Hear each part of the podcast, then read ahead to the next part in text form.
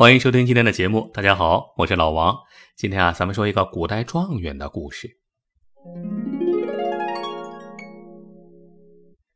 这学而优则仕啊，孔老夫子这句话，不管理解成有学习能力就可以当官还是学习优良就可以当官啊，都像至理名言一样，激励着一代又一代的古今学子们。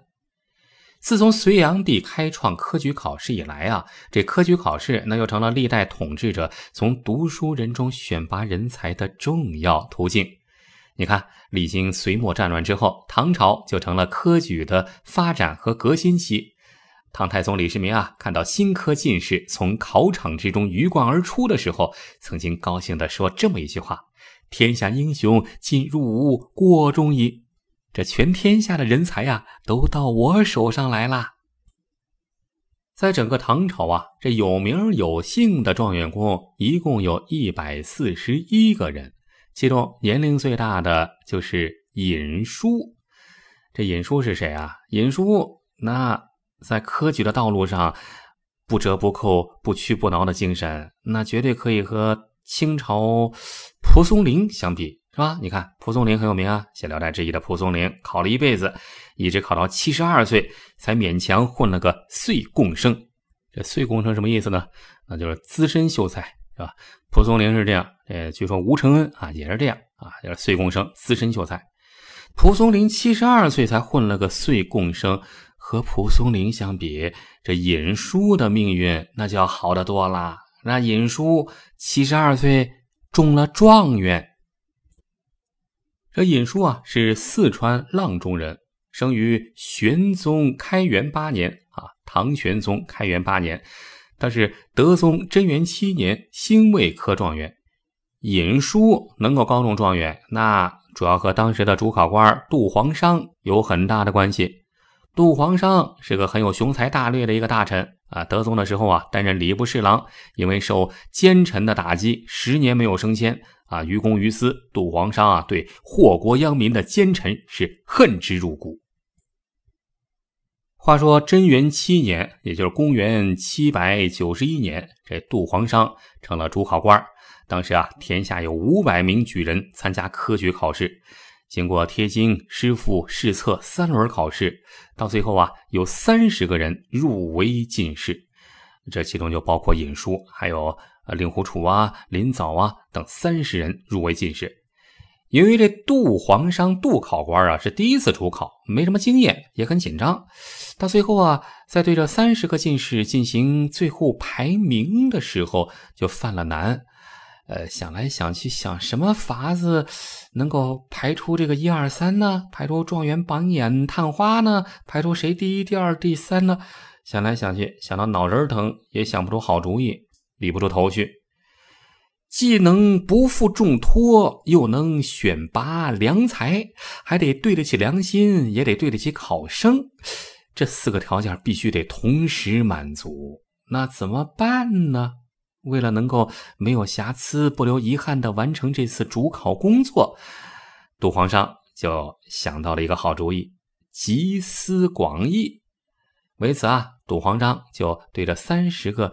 最后进入决赛的这个进士们就说啊：“必为社稷求栋梁，诸学士皆一时英俊，乃无人相救。”呃，翻译成白话文的意思就是说啊，大家伙啊啊，你看你们这么些这么多考生都很优秀，个顶个的优秀，都是人才。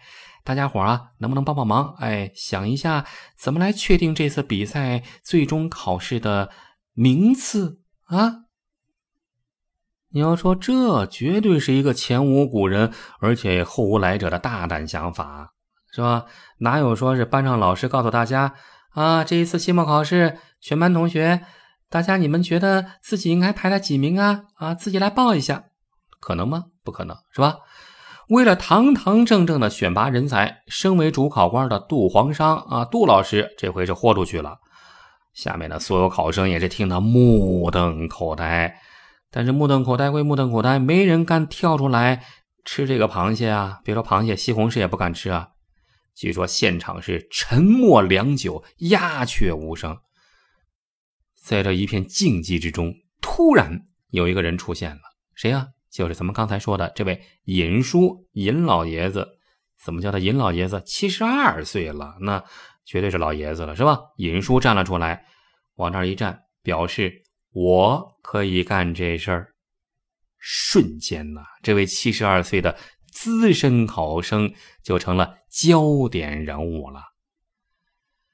话说杜皇商杜老师对这位尹叔也是早有耳闻啊，知道这尹老爷子确实是个有真才实学之人啊。考试之前还曾经微服私访过他。当问到参加考生的众考生时，尹叔回答的头头是道，而且很谨慎、很恭敬，给杜皇商留下了很好、很深刻的印象。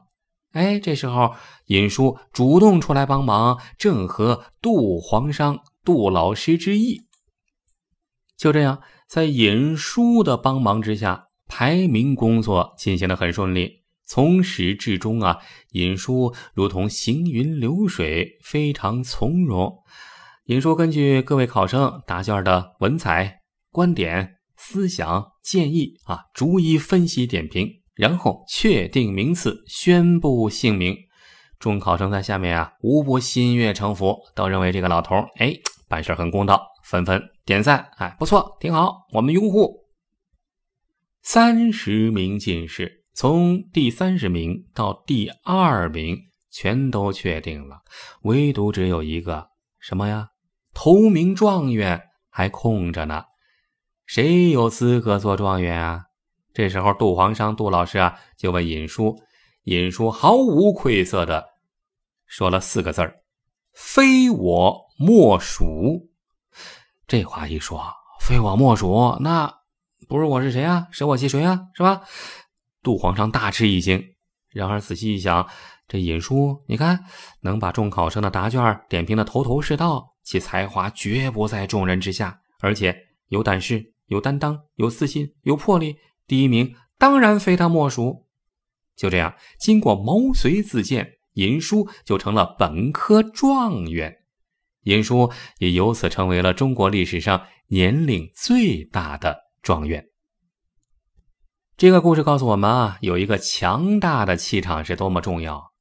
你看，不只是古代，包括现在，包括现在牛津、剑桥的笔试啊，你要想进去，那得面试啊，笔试啊，你也也得看你怎么样。嗯，如果你有强大的气场，那绝对能加分所以啊，拥有强大气场也是决定你是否能够进入名校的主要因素。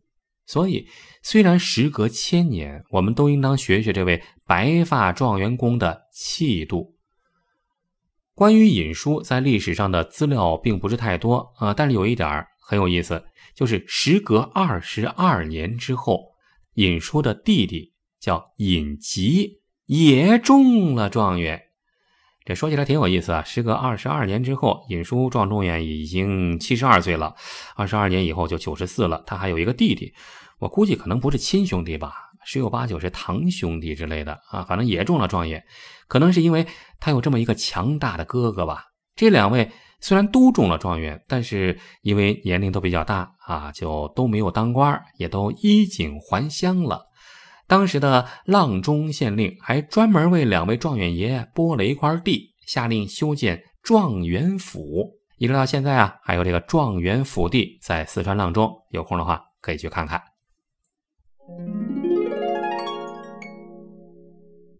好了，历史上年龄最大的状元的故事就说到这儿。感谢您的收听，也欢迎您继续收听老王的其他节目。咱们在其他节目里再会吧。